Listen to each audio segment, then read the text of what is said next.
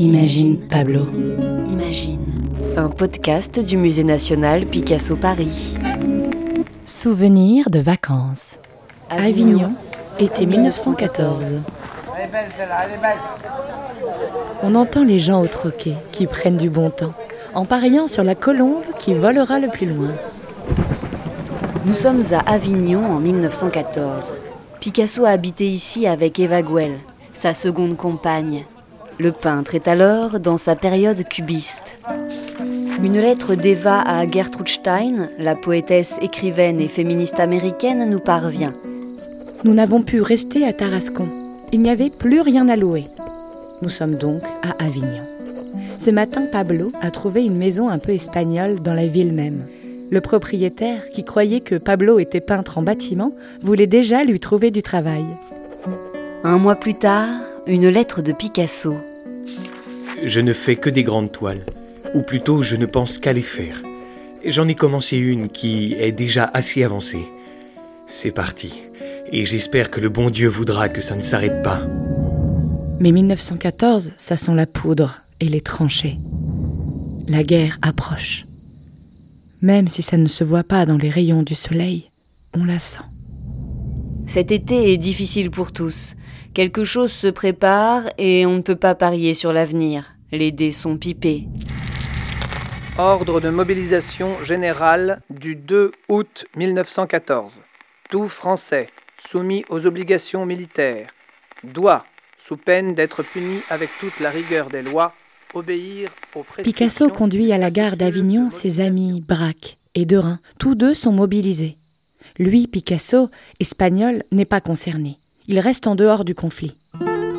Adios, amigos. Adios, amigos. Sur le quai de la gare, l'appréhension de l'avenir est immense entre les amis. Mais l'élan artistique de Picasso ne doit pas s'éteindre. Il se déchaîne. Malgré l'angoisse pesante, Picasso doit continuer d'inventer, de réinventer sa peinture. En peinture, on peut tout essayer. On a le droit. Mais à condition de ne jamais recommencer. C'est ce qu'il fait avec ce tableau. Vert, pipe, as de trèfle et dés. D'ailleurs, est-ce vraiment un tableau? Ou un tableau objet? Ou une sculpture peinte? Ou un tableau relief? Comme son titre l'indique, nous retrouvons un verre, une pipe, un as de trèfle et un dé. On dirait une table ronde de bistrot. Il y a tout pour passer un bon moment. Ah mince, la pipe est collée et impossible de saisir le verre. Ce ne sont pas des vrais objets collés sur la toile, mais des bouts de bois et de métal peint. On ne fait jamais le portrait du Parthénon. On ne peint jamais un fauteuil Louis XV. On fait des tableaux avec une bicoque du midi, avec un paquet de tabac, avec une vieille chaise. Picasso fait entrer des objets du quotidien dans l'art. Et puis, quand les temps sont durs, l'espoir et la vie se trouvent au bistrot, avec les copains, et dans les musées, avec la beauté. Ici, les deux sont conjugués. La table est accrochée comme un tableau, à la verticale. Mais comment on fait pour jouer au dé? Serre-moi une absinthe plutôt. Et tu bois cet alcool brûlant comme la vie, ta vie que tu bois comme une eau de vie. Ah, ça y est, je vois. Je suis attablée avec Picasso. Il fait chaud, il fait beau, et je vais lancer les dés. Le ciel est étoilé par les obus des boches. La forêt merveilleuse où je vis donne un bal.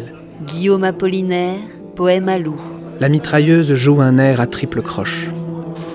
Si je gagne, Picasso me dessinera une colombe avec des ailes si grandes qu'elle amènera la paix. à toi Mon verre s'est brisé comme un éclat de rire. Un podcast réalisé et conçu par Pauline Coppen et Elsa Denac. Avec les voix de Grégoire le Prince Ringuet, Étienne Monet, Elsa Denac et Pauline Coppen. À retrouver sur le site du musée